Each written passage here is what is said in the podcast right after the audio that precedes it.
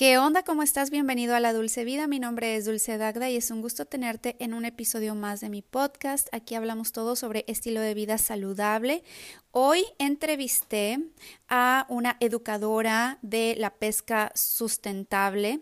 Es de pescados y mariscos, cómo podemos informarnos más. Se llama Emily de Souza.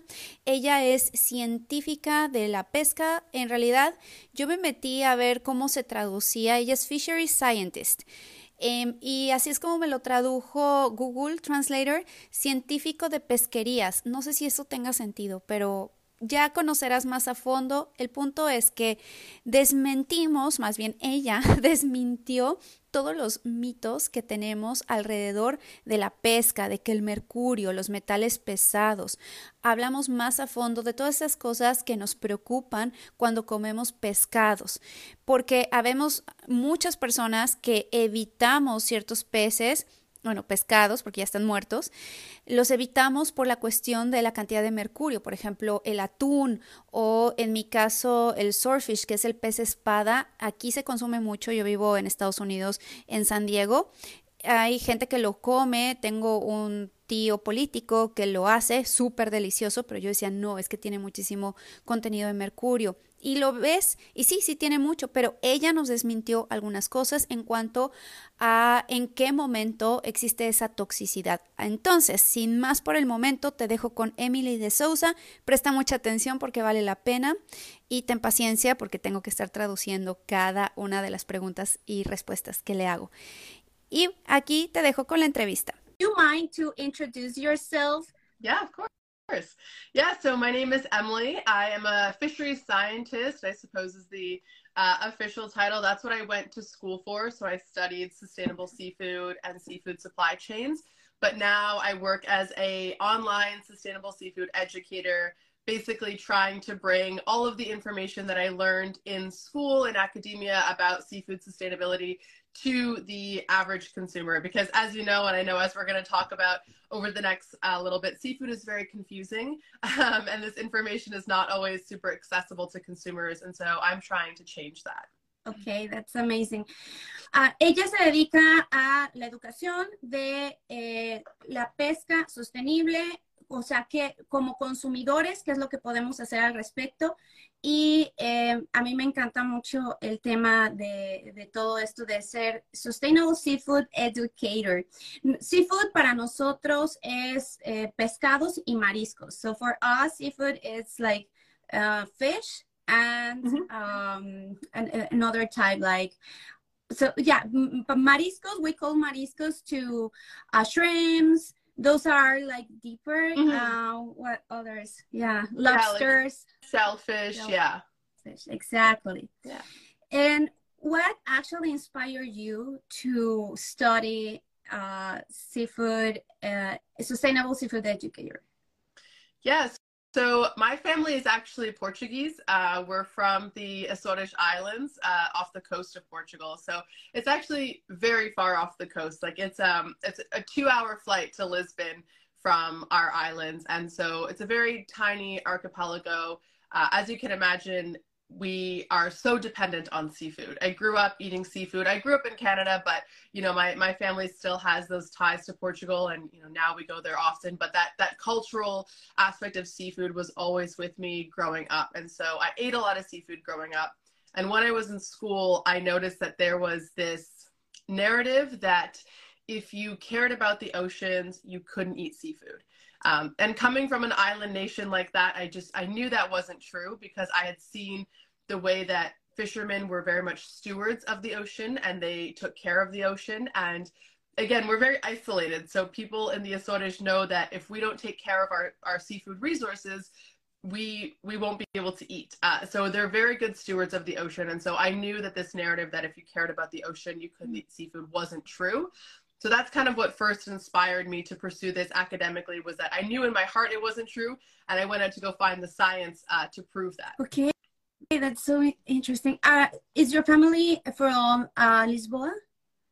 No, so we're actually from the islands. So there's, um, it's called the Azores Islands, and there's nine tiny islands. It's about 2,000 kilometers off the coast of Portugal. Uh, and so there's, yeah, there's nine islands. And so my dad's side of the family is from an island called Pico, where they have a, a volcano that's very like popular for tourist hiking. And then my mom's side of the island is from an island called Terceira, uh, which is a bigger island where there's uh, a U.S. military base, actually. Oh, that's so interesting. Yeah. Ok, ella, su familia es de Portugal, entonces obviamente creció consumiendo eh, muchísimo pescado, ¿no? Y mariscos. Y decía, empezó a escuchar todos estos mitos que si tú querías mejorar el medio ambiente, sobre todo de, del mar, si tú realmente querías eh, eh, contribuir a ello, tenías que dejar de comer pescados y mariscos, pero realmente decía, nosotros dependemos mucho de, del pescado, de la pesca, entonces realmente a mí no me hace sentido, ¿no? Cómo esto va a impactar negativamente tanto a la economía como también a mi salud. Entonces empezó a meterse más en el tema y así fue como se interesó.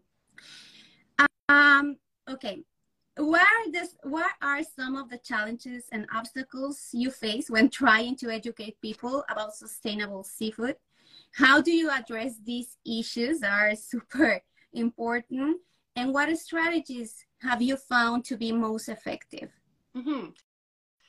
I think there's sort of two major challenges that I would cite. The first one is that there is already a lot of existing misinformation out there about seafood uh, for which for a lot of people has been their point of reference their entire lives. Like this, they've read various like news and media headlines um, that aren't necessarily true, but have been the only thing they've ever heard about seafood. And so as a result, that's their baseline. And so trying to now unlearn all of that or teach people that, you know, things that they learned 10 years ago about seafood are not necessarily true or not necessarily true anymore it's a bit difficult to do that unlearning process once people have an idea in their mind. Um, so really trying to like change the perception and reputation of seafood in people's minds is one big challenge. I think the second major challenge is that seafood is out of sight and out of mind. Um, people can't just very easily, especially if you don't live near an ocean, right? They can't necessarily go out and see how their seafood is being caught, how it's being farmed. Um, they can't really connect necessarily with the people who are catching or farming their seafood. And so this idea of, of mystery and this lack of transparency, I think makes it very difficult also because it's difficult for consumers to believe what they can't see. And so a major part of what I've been doing to try to combat that is actually taking people behind the scenes. So I will go out there with my my phone and my camera gear and, and film TikToks and Instagrams on on fish farms, on fishing vessels, um, at different processing plants and hatcheries to try to eliminate that era of mystery and show people firsthand like here's what's actually going on behind the scenes. Okay. That's perfect. Yo le, le estoy preguntando que, qué tipo de retos se encuentra cuando trata de educar a la gente en el tema de la pesca sostenible, qué es lo que más eh, difícil le, le parece. Y entonces ella dice que dos principales. Uno es la desinformación que hay allá afuera. Mucho de social media, de las redes sociales que encuentras que, que te dicen, no, cuidado, no comas esto, no comas lo otro. Y allá eh, se encuentra con eso y que porque la gente lo toma como si fuera ley. A veces encontramos en redes sociales alguna información y ya con eso tal vez escuché una vez o lo vi y se queda con esa desinformación. Y la segunda es que eh, no, no conectan con la, la industria eh, como tal, no sé, se parece un misterio, es lo que ella dice. Entonces, lo que ella trata de hacer es ir al behind the scenes, que es como detrás de, escena, y, mostrarle a la gente, va, a cómo es la industria realmente, o sea, qué es lo, real. Y además de, traer la parte de la ciencia y la parte de, hechos que son más reales, también muestra, trae con su celular y va a las industrias y, y le enseña a la gente a través de las redes sociales. Por eso es súper importante seguir a Emily. So many people seem to be afraid of seafood these days. Uh, and are a lot of there are a lot of confusion and misinformation surrounding this topic. Can you explain why this might be the case and what steps we can take to address this problem that people are super afraid? Actually, among those people, sometimes there is me. Uh, and, and I'm, I'm a nutritionist. Yeah. But you know, in school, they teach you something and they scare you in regards to mercury and heavy mm-hmm. metals. So, can you go deep into that?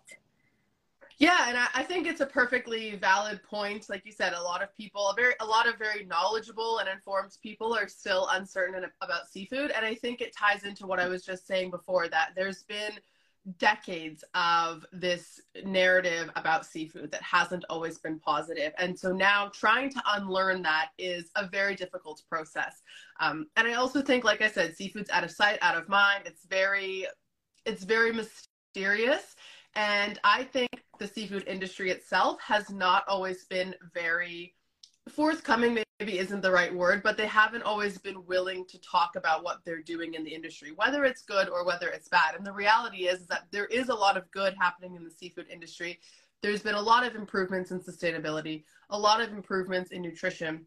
And I think the seafood industry just has a reputation for being very opaque, not very transparent and it almost doesn't know how to break out of this shell. And I mean, I work in the seafood industry. I tell them this all the time that they have done a horrible job of communicating with consumers who want to eat seafood, like like yourself, but are very concerned and worried about different things. And I think mercury is a great example um, because this mercury myth has kind of been circulating for so long, for decades, decades. people have this yeah, people have this belief that they can't eat seafood because of mercury. Um, but the reality is, and there's a great organization called Seafood Nutrition Partnership. I highly recommend looking them up. They work with a lot of uh, dietitians and nutritionists uh, and food scientists to look specifically at the nutrition of seafood.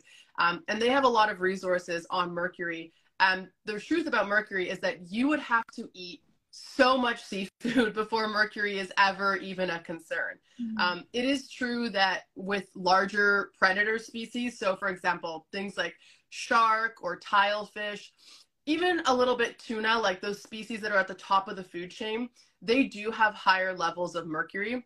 But for the most part, a lot of those predator species, aside from something like tuna, we don't really eat as humans. Like we don't really eat shark, for example.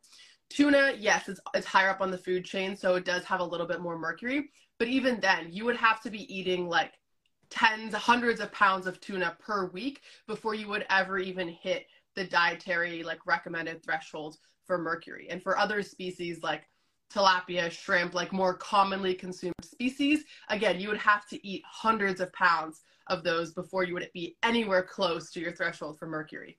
So at, in this website, seafood, is it seafood nutrition science?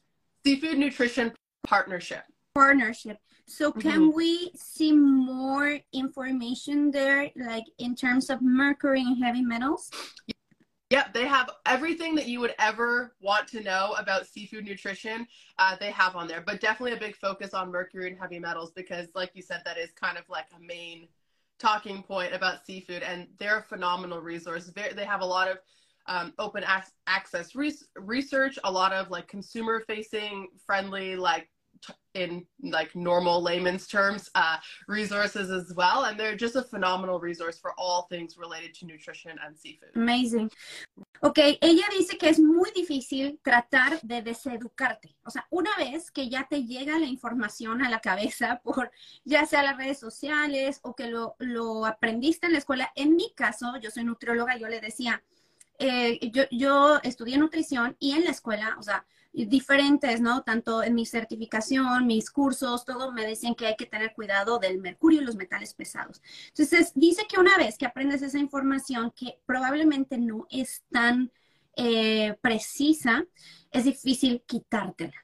Entonces, para quitarte eso, porque hay mucho misterio, resulta que la industria de, no, por alguna razón, la, industria, y ahorita le quiero preguntar esa parte, de, de la pesca no habla tanto de las prácticas que llevan a cabo. Entonces se han hecho de una mala reputación. Y, pero dice que ella trabaja, este, bueno, más bien se informa muchísimo de este website que se llama Seafood Nutrition Partnership. donde podemos encontrar mucha información sobre precisamente el tema del mercurio.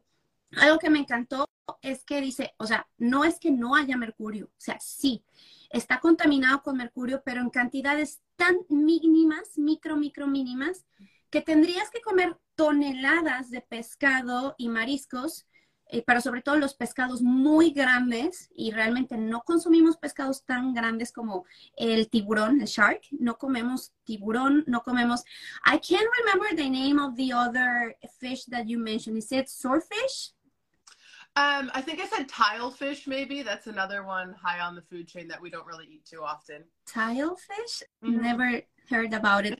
Bueno, habla de un tilefish que no conozco cuál sea, pero que son pescados muy grandes que no comemos. Esos sí están más contaminados con mercurio, desafortunadamente, y tristemente, ¿no? Para, uh, I'm saying like very sad for for sharks mm. and tilefish mm. that they are contaminated with with mercury. Pero eh, no comemos esos pescados y tendrías que comer toneladas muy grandes para que empiece tu cuerpo a acumular esa cantidad de metales pesados.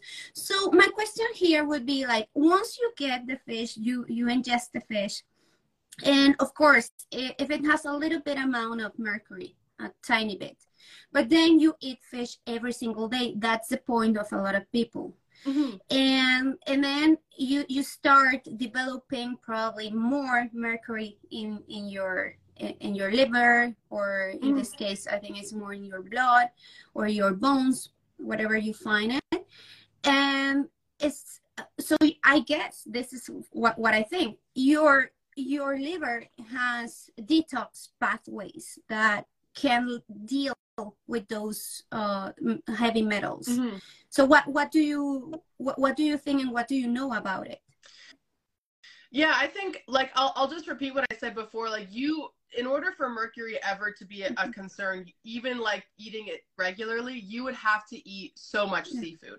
Like we're talking hundreds of pounds of seafood before mercury would ever even be a concern. And part of it is exactly what you're saying. Like the body knows how to naturally uh, flush these chemicals, but they do exist in such small, small microscopic quantities that you would have to really be eating a ridiculous amount of seafood for it to be a concern. And I mean, I eat seafood every day, sometimes twice a day. Like I eat seafood quite often.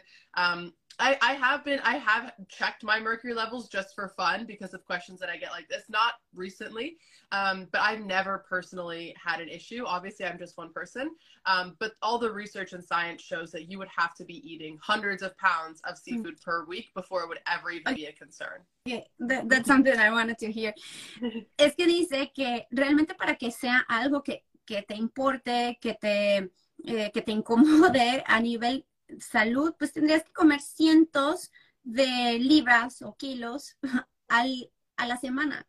Y ella dice, yo como mariscos y yo como pescado todos los días, porque tiene un contenido nutricional muy alto. It has a really high nutritional content. Mm. Has omega 3, has the great, great protein intake from your seafood. It actually is anti-inflammatory. So it has a lot of benefits that if you're avoiding it because you're afraid of uh, high mercury or heavy metals in the fish, you're gonna be um, omitting a really good nutritional source. Entonces les, di le digo que, que, o sea, tiene omega 3, tiene eh, todos los, los, minerales, las vitaminas, es una excelente fuente de proteínas. Entonces, si tú lo estás evitando todo el tiempo por, porque te da miedo de los metales pesados, entonces te vas a perder de un gran contenido nutricional que es incluso antiinflamatorio. Um, so there are a lot of myths and, you know, misinformation out there. What are the most common? Common that you find out? Yeah, I think the mercury one is a big one that I get asked about. Um, I think uh, other than that, more recently, I'm getting a lot of questions about aquaculture or farmed fish.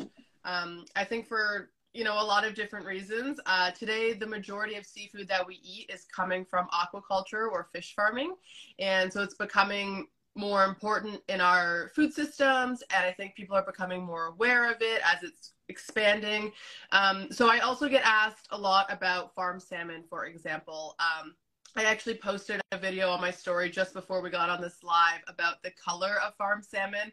That's a big one that I get asked about as well. Um, and just, yeah, a lot of other myths related to fish farming, but the color of farm salmon, I would say, is another big one that I get.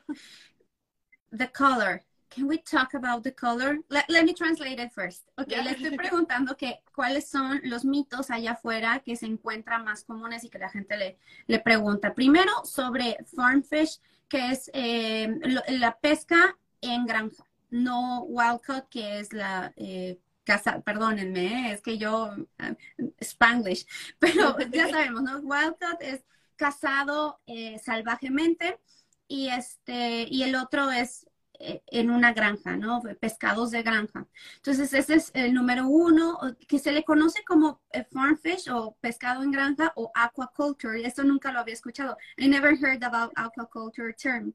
Uh, es oh, okay. cultura, eh, cu cultivado acuático. No sé cómo traducirlo, I don't know how to translate it. Y el color, dice que que el, color que la gente le pregunta mucho y he visto también, lo vi, de hecho así fue como yo llegué a, a, Emily a través de uno de estos TikToks muy sensacionalistas que decían, es que son puros colorantes, el salmón eh, que vemos en realidad es blanco, más bien el, el salmón este rosita son colorantes que le ponen porque el salmón en realidad es blanco. So I was telling them that the way that I that brought my attention your social media was through one of those mm-hmm. uh, uh, viral videos you, you went viral and it yeah. was through the salmon that one of the uh, I, I, don't remember the name of this guy but it's a social mm-hmm. influencer and i'm not sure if he's in the nutritional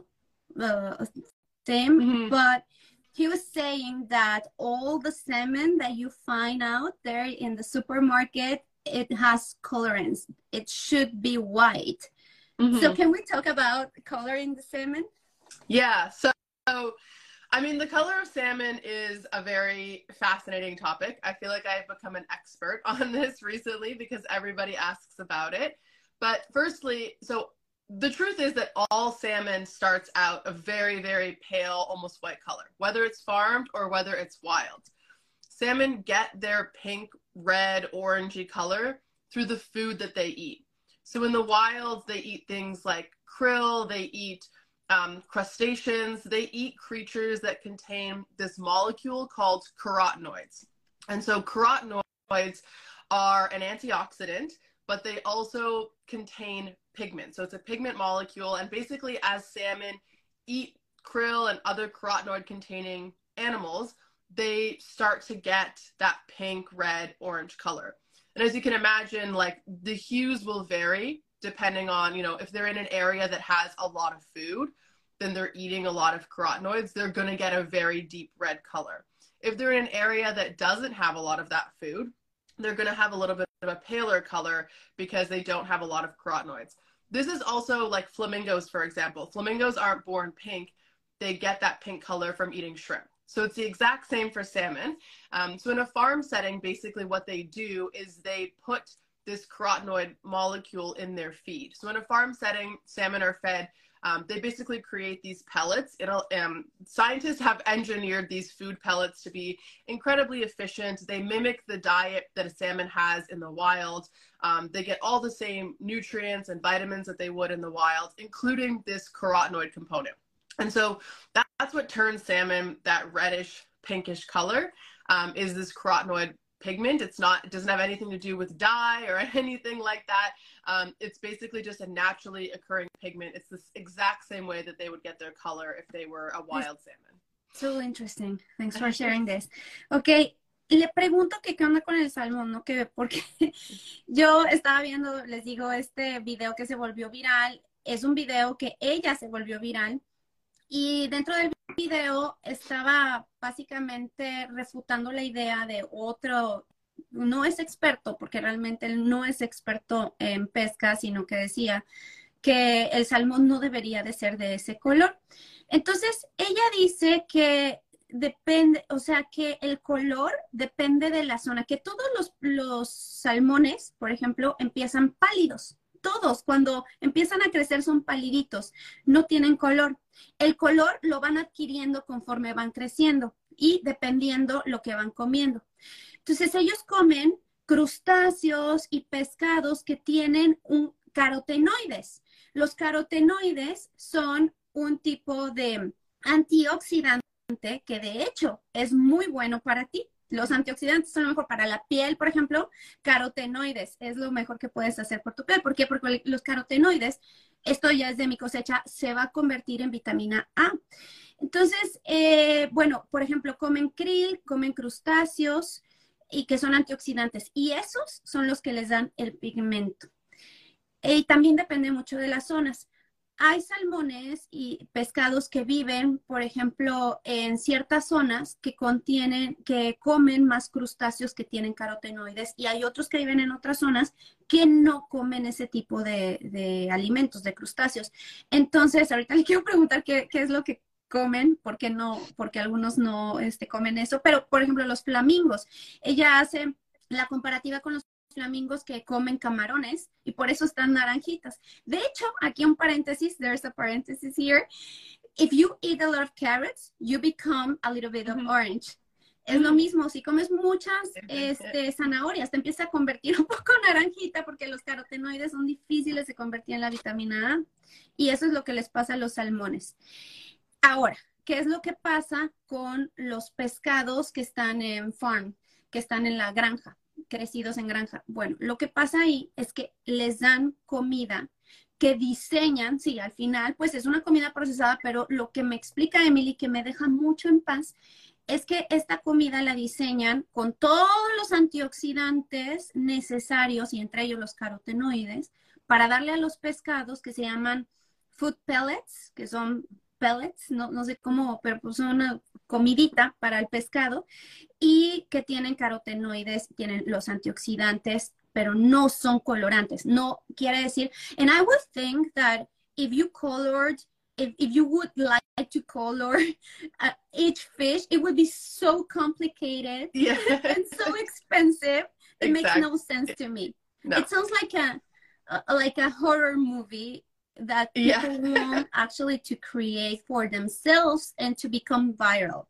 Entonces le digo que yeah, sería muy exactly. caro, muy, muy caro y, y sería, no, no, tendría sentido, muy caro y muy difícil ponerles colorantes a cada uno de los pescados para vendértelo. Realmente es a través de la comida y la comida, digo, si a ti te preocupa la parte del proceso, pues a lo mejor podrías entrar en esta página que, que nos compartió que es Seafood Nutrition Partnership y vamos a poder encontrar más información. I would say that if you're really concerned about the, the food of your food, you can go mm-hmm. through this website and get more informed.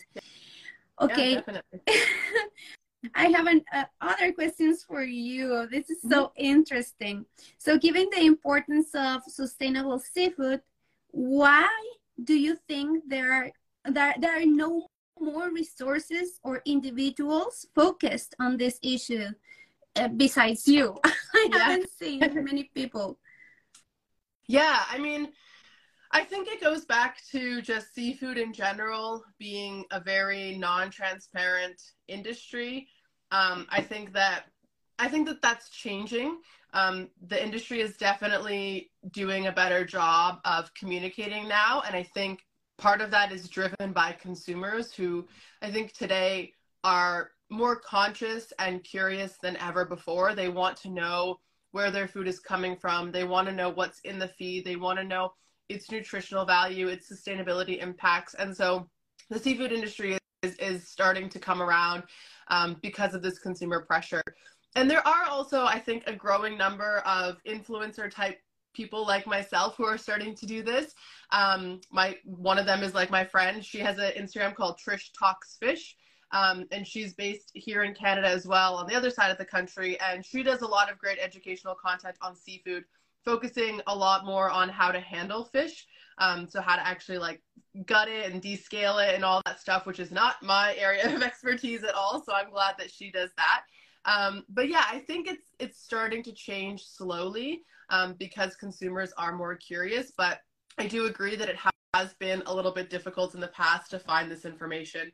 Uh, but I think, yeah, the industry is getting a bit better. Things like Seafood Nutrition Partnership are a great resource that are trying to change that as well. Okay, okay. So the name of this documentary, can you re- remind me? So it's a it's another influencer. Her name is Trish Talks Fish. Trish. Okay. Okay. Yeah. I, I want to find her out. Yeah. She'd be awesome. a great person to talk to as well.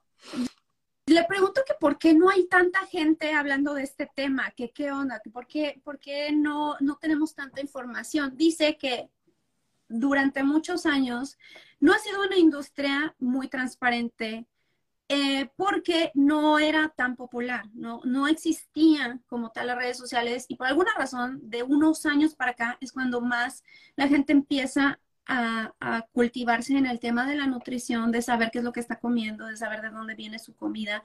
No era tan, tan común eso, pero ya nos estamos volviendo más conscientes hoy en día. Eh, hay muchos influencers, obviamente ella conoce más del tema. Eh, me estaba diciendo de una ah, conocida suya que también, ella vive en Canadá, o sea, Emily vive en Canadá, y hay otra chica en Canadá que voy a poner la información. Este, sobre ella porque ella habla más ¿no? Otro, otros temas igual de ciencia, de pesca y, y, mariscos. No sé si se me esté yendo algo, pero estoy tratando de traducir lo mejor que puedo. I'm saying that I'm gonna add, uh, is it your friend? Okay. Mm -hmm. I, I'm gonna add her Instagram account to see more information yeah. and yeah. besides you, of course. Mm -hmm. And also, uh, yeah, this is another myth that, for example, if you eat cr- crustaceans or uh, shellfish, it has a lot of contamination because they eat all the the debris that comes mm. very deep into the ocean. Is that true? Like lobster or shrimps or krill? I don't. I know. I think that you don't. You don't eat krill. it's too tiny. You just find it in supplements but just very small crustaceans. What do you, can we talk about it? Yeah, that's a big misconception as well. And it's similar with um, oysters and other things like you said that are filter feeders. So it's true that they do filter out um, like any toxins in the water. But so for oysters, for example, the majority of oysters that we eat today are farmed. And so there are really, really strict water quality guidelines that dictate where you can put oyster farms because of this fact that they are filter feeders. Um, and same thing with wild capture fisheries as well. You know, this is all these are all factors that go into like marine spatial planning and planning where fishing grounds are. Fishermen aren't fishing out in toxic waters, you know, where they know that they're going to catch filter feeders. They're making sure that they're fishing these species where they know that the water quality is good and clean. So this issue of being a filter feeder isn't necessarily a concern because the water quality where they're being harvested is very very good. It's very clean water um, so they're not really filtering anything harmful or toxic to human health. Okay Le hay, un, hay una información allá afuera y esto yo me acuerdo desde chiquita me decían no comas camarones, no comas langosta ni nada eh, o, las ostras que porque ellos son como el filtro del agua y se comen la, la basurita que hay por allá. Dice que sí, o sea que, que sí pueden, o sea son el filtro, pero no necesariamente quiere decir que sea algo malo ni que eh, estén pescados de un lugar tóxico lo que dice es que la mayoría de los pescadores se fijan en el tipo de agua donde pescan y que el agua donde, donde pescan, por ejemplo, los camarones o las ostras, bueno, para empezar las ostras, la mayoría de ellos vienen de una granja hoy día. Ya casi no se encuentran en las ostras o ya no las consumes directamente del mar. Pero si aún así estás preocupado por el tema de lo de las ostras o el tema de, de los crustáceos, sería, no, te preocupes tanto porque los pescadores sí se fijan en eso para poder eh, vender un producto de calidad. Por aquí había alguien que me estaba preguntando, love oysters. Uh, is there such a thing as eating too many of them? Um, I'm not, you know, I per- personally, I have to say, I definitely think there's a thing is too many oysters. Just myself, I could not eat more than like a dozen. Um, but in terms of like health and nutrition, I don't know of any guideline that says there's too many. So free reign to eat all the oysters. Me pregunta, por aquí una chica preguntaba, este, por Tecuan Consulting dice que si es, si hay algo como muchísimas ostras que podrías comer. Bueno, yo te lo voy a decir como nutrióloga. Eh, la cuestión con las ostras, eh, mucha gente cree que si tú comes mm, eh, muchos mariscos, por, por, ejemplo las ostras o por ejemplo los camarones que tienen mucho colesterol, la realidad es que necesitamos el colesterol para producir hormonas, para que tu pelo esté sano, para que tu piel brille. Si tú no consumes eso, entonces te vas a, eh, tus hormonas se van a ir al suelo.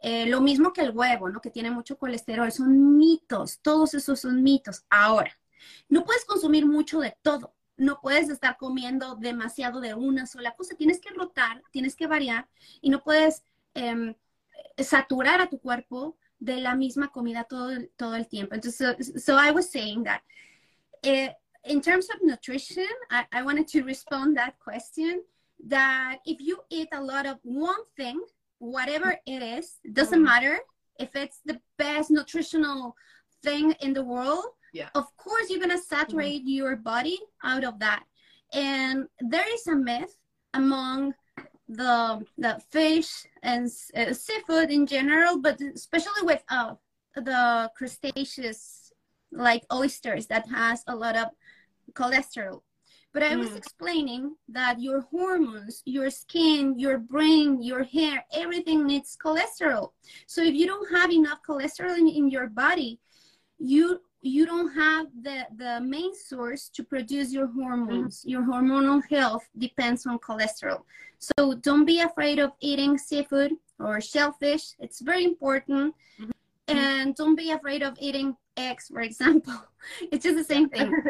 there are a lot of myths. Uh, myths. Myth. I, I don't know how to pronounce myths. Myths, myths. yeah. Yeah. Sorry. okay, so no, no, les, no le tengan miedo, ¿ok? Nada más que no puedes comer muchísimo. So you can't eat a lot of whatever you eat. Mm-hmm. Uh, okay. Uh, finally, we love to hear about your personal favorite seafood seafood dish and why you enjoy it.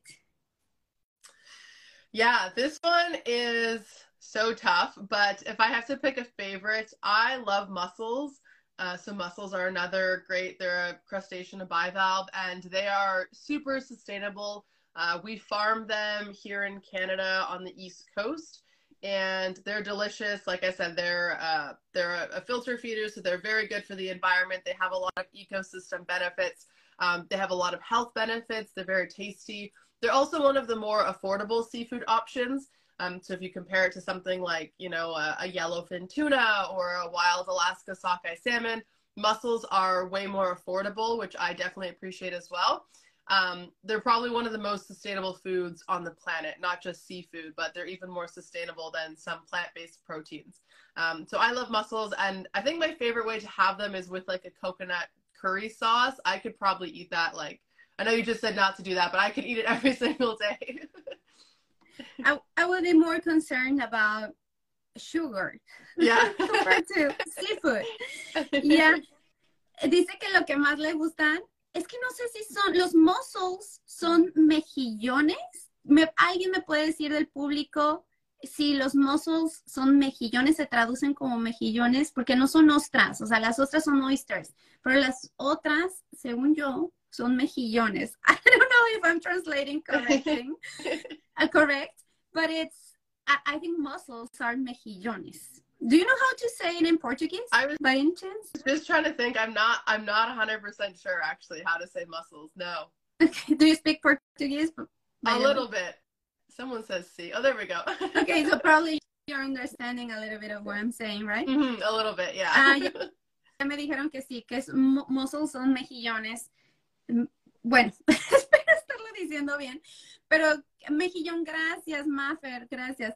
Sí, entonces los mejillones dice que son sus favoritos, que le gustan mucho porque pues es el sabor y que en Canadá son, son muy comunes en el área donde ella vive y que le encantan en curry o con coco. Esos son sus favoritos y creo que a mí me encantan los camarones al coco. Son de mis favoritos. Shrimps, coconut shrimp. Oh my God, I love those. and what are some, just before you, you leave, can you just let us know what are the main concerns that we actually should be aware? Um, like in terms of general, In general. Issues in sustainable seafood or like things you should look for. Mhm. Um, I mean, I think generally speaking, there's a lot more people on the planet, so and seafood demand is increasing, and so um, the industry, you know, we're trying to find ways to meet that growing demand, and so I think that's why aquaculture and fish farming is becoming so so much more important, right? Uh, because wild fisheries are definitely a sustainable option. They can be a sustainable option, but there's just not enough of them to feed the whole planet. So we need wild capture and we need aquaculture. Um, and they can both be sustainable options. And I mean, there are ways that you can easily identify whether or not they're sustainable in the grocery store. Um, you know, like there's third party eco label programs, for example, that have like little stickers on packaging that will tell you if a seafood product is sustainable. So there's like the Marine Stewardship Council and the Aquaculture Stewardship Council are two of the biggest ones and they have like one is a blue check mark and the other one is like a greenish blue check mark. Um, and if you see those on a seafood product you can feel confident knowing that it was wild caught or it was farmed in a sustainable way that doesn't harm the environment that you know they have a long list of criteria related to fish stock levels fisheries management um, bycatch. Uh, the aquaculture one also includes things like social responsibility to make sure that there's no um, like labor issues happening as well. So that's it's a very it's not you know the perfect solution. It's not the only solution, but it's an easy way that if you're you know a busy consumer just looking in the grocery store and you just want something that you know is healthy and sustainable really quickly, um, looking for that eco label is a really really quick and easy thing to do. Ok. Le pregunto que cuáles son las eh, los temas o los, eh, los puntos importantes que sí deberíamos de tomar en cuenta, más allá de la cuestión del mercurio, más allá, porque ya nos explicó que realmente no, no deberíamos de preocuparnos tanto por esa situación. Ella dice que hoy día cada vez somos más personas en el mundo y que no va a ser suficiente la comida que hay en el, en el mar, ¿no? Y las prácticas que existen también. Entonces, una manera de poder suplementar esto, conservar nuestra parte nutricional y poderle dar a todo el mundo la comida es a través de la pesca de granja, lo que explicaba, que no hay que preocuparse tanto, que pues no hay suficiente comida, entonces cada vez las prácticas de granja son mucho mejor, son más responsables. Y si a ti te, te preocupa y quieres ser un consumidor responsable, un consumidor más inteligente que tome mejores decisiones, hay que checar algunas marquitas que traigan la, por ejemplo, la comida enlatada, ¿no? Los, el pescado enlatado o, en sobrecitos. Y hay una que es una etiquetita azul y hay una que es amarilla. Hay una que es eh, del mar, que no me acuerdo cómo. Eh, can you repeat the name of the of the labels that we have to mm -hmm. take into account? Yeah, so the one for wild fisheries is called Marine Stewardship Council. And then the one for aquaculture is the Aquaculture Stewardship Council. Ok. De todos modos lo voy a checar, pero dice que se llama Marine Stewardship Council y el otro es Aquaculture Source. Stewardship Council. What, what is the second? Stewardship. Stewardship. Mm -hmm. Cancel. De todos modos, lo dejaremos en las notas, no se preocupen, porque no, no o sea, sí lo he visto, I have seen it in mm. different, uh, those labels, whether it's the, the yellow one or the blue one, mm. but I've seen it several times. And what about those that don't have it? Should we concern about it or is that okay? Um, so there's a lot of different reasons why seafood might not have those eco labels. Uh, like they can, they're not easy to obtain. Uh, I mean, for a good reason, right? The labels want to make sure that the fisheries that they're certifying certifying have the highest level of sustainability. However, there are other reasons why seafood products might not have the labels. So it's also very expensive to get those labels. Mm-hmm. And so there's a lot of small scale fisheries, for example, that simply don't have the money to get certified. And so they might be fishing sustainably, uh, but they simply just can't afford to get certified. And so they might not have the eco label.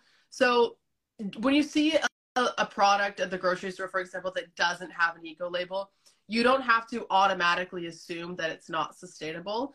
Um, there are other tools you can use. So there's also a website called Seafood Watch, and Seafood Watch is a recommendation tool where they they don't certify fisheries, but they recommend uh, different sustainable options based on their own set of scientific criteria. And so, what you can do is, if you're at the grocery store, you could pull up their website on your phone. You can type in the species, and then if you know uh, where it was caught, for example, if you're looking at uh, let's say like you're looking at a, a, pelagic sardine off the coast of Portugal, you could put that in. Um, and then it, it will give you options. So it will tell you like, oh, pelagic sardines, you know, from Portugal might be a good option, but pelagic sardines from this part of the world might be unsustainable. And so it gives you like a very nuanced breakdown of options. Um, and they work on like a traffic light system. So green means it's a good sustainable choice. Yellow means it's a good alternative. So you can choose it, but maybe don't eat it every day because there are some concerns. And then red means avoid, it's an unsustainable option. I love this. I'm going to start using it like right away. Yeah. Okay. Eh, le pregunto que, qué onda con los, con, los pescados, eh, la comida enlatada que tiene pescados que no, no tienen este tipo de, de label, de eh, etiquetita, la azul o la amarilla. ¿Qué, qué onda que si deberíamos de preocuparnos o realmente no tanto? Ella dice que hay algunas, algunas marcas que probablemente son sustentables, pero que no tienen esta etiqueta porque es, muy difícil de obtener, número uno, tienen que ser así como muy, muy eh, específicos las reglas, llevar a cabo todas las reglas que, que piden. Pueden ser muy caras también y la marca puede que sea muy chiquita todavía o que no cumpla con todas las regulaciones absolutas, pero igual y alguna de esas regulaciones es mínima que no deberíamos de preocuparnos tanto. Pero si tú quieres ser un consumidor todavía más responsable, puedes checar en Seafood Watch, así como, eh, no sé, eh, ¿cómo, se, ¿cómo se dice Seafood, eh, Seafood Watch? Sería, este, la verdad no lo voy a traducir porque es tal cual, pesca, mm, vista de pesca, Seafood Watch. Y entonces tú puedes entrar a este website, esta página, y puedes escribir el nombre de la marca que quieres tú comprar, vas al supermercado, la abres. Is it, a, is, is an app or is it only a website? It's only website, yeah. It's only website. Ok, no hay una app, es, una, es un website, es una página web donde tú metes la información y entonces te va a aparecer tres diferentes colores, que es verde, amarillo y rojo. El verde es que es palomita, ya no tienes de qué preocuparte, vámonos, me lo compro. El amarillo es que es una alternativa a lo que tú estás consumiendo, a lo que, por ejemplo, algo muy caro, bueno, esta es una alternativa y que lo consumirías, pero muy de vez en cuando, no todos los días, porque igual no es sostenible. Y el rojo es evítalo, vete corriendo, no lo consumas.